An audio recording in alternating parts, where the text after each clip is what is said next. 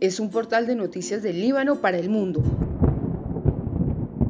El 13 de noviembre de 1985, el volcán Arenas del Nevado del Ruiz sepultó la ciudad de Armero, localizada al norte del departamento del Tolima, considerada la mayor tragedia ocurrida en Colombia y una de las siete catástrofes más grandes del mundo. La primera información de la tragedia la dio Carlos Arturo Jaramillo Uribe, el experto radioaficionado que hace las 5 de la mañana dio a conocer la noticia. Pangara.co recoge su testimonio en el cual narra los hechos ocurridos antes, durante y después de la avalancha que sepultó más de 25 mil personas. El armero del pasado ya no existe, nieves eternas se llevaron su recuerdo, ya no existe el camino. Hace 35 años, perteneciendo yo al comité local de emergencia como jefe de comunicaciones, en la noche del 12 nos reunimos a las 7 de la noche en la Cruz Roja, el comité local de emergencia. Iniciamos a hacer los preparativos con respecto al problema que se nos venía encima del nevado. Y, fue, eh, hablando así en una forma rápida, a las 10 de la noche aproximadamente se fue la luz. Yo estaba hablando con un radioaficionado en Armero, HK, HK6, eh, FDD, Francia Delta Eco. Estaba hablando con él y de un momento a otro se cortó la comunicación. Y más tarde tuve la oportunidad porque él se salvó, eh, se salvó de, la avalancha en cierta forma, pues se lo arrastró hasta el sitio llamado San Jorge. Y en el sitio San Jorge, al día siguiente, pues lógico, a los, como las 24 horas después de la avalancha, lo pudieron rescatar pude hablar con él y me contó toda la historia después de que nosotros estábamos hablando cuando llegó la avalancha y lo llevó.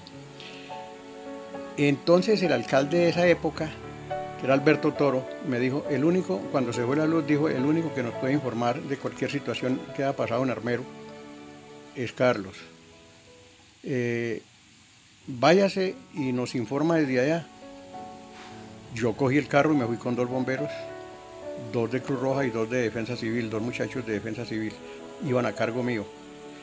Bajamos y cuando llegamos al iniciar el plan, encontramos un vehículo ahí. Ese vehículo era nada menos que del notario de acá del Líbano, de Luis Hoyos. Le preguntamos, Luisito, ¿qué le pasó?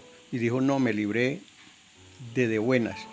Pasó la avalancha, yo le di reverso al carro cuando pasó la otra bombada iniciando el plan. Le dije, mire, el río estaba sonando fuertemente, de ahí nos devolvimos a unos 100 eh, metros más arriba y ahí hicimos un retén con el, con el personal que yo llevaba a bordo. En una casita que hay ahí todavía, tocamos ahí, nos dieron el permiso y improvisamos, un, los muchachos de Cruz Roja improvisaron un medio de auxilio Desafortunadamente por ahí no se apareció. A las 3 de la mañana se apareció un señor con dos niñas y un perrito. Se le prestaron los primeros auxilios. Yo solicité aquí al Líbano para que bajara el cuerpo de bomberos porque de la parte alta divisamos cuando bajábamos tres incendios, pues nada menos que eran de las tres bombas que habían en Armero que se habían incendiado. Pero como no se veía más nada, yo simplemente reporté que había tres incendios. Y sí, en las horas de la madrugada, en las horas de la mañana, bajo la, unidad de, bomberos con personal, pero desafortunadamente pues no podíamos pasar porque la avalancha no había pasado y no, no había forma de entrar.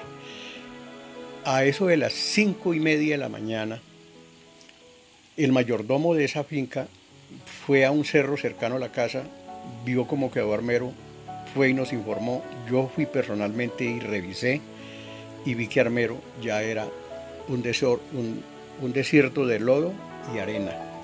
Nadie sabe nada, nadie sabe si el cielo es tierra o tierra el cielo. Solo el barro devoró el secreto. Esta vida y esta muerte es un misterio. Inmediatamente yo cogí el, el radio estaba en el carro, radioteléfono, como radioaficionado, e informé al contacto que yo tenía en Bogotá. Y mis palabras fueron, Es increíble, pero cierto. Armero es un desierto de lodo y arena.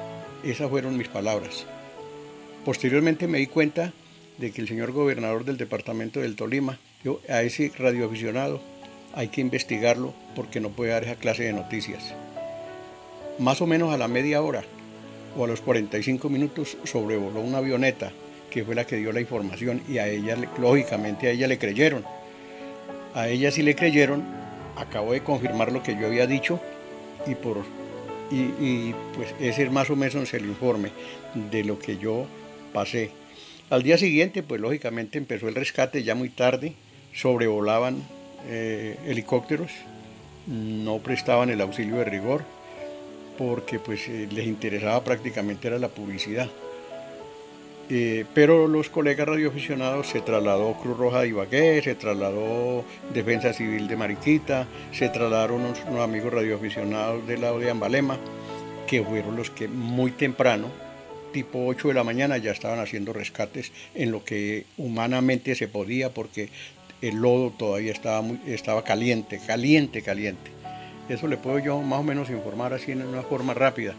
¿Cómo obtiene usted por primera vez el contacto para que Caracol y las demás empresas se den cuenta de lo que realmente pasó? El contacto que yo tenía con Bogotá desde muy temprano, porque desde que yo salí aquí al Líbano, que yo salí aquí del, Líbano las, a eso de la una de la mañana, doce y media o una de la mañana, yo salí con ese personal.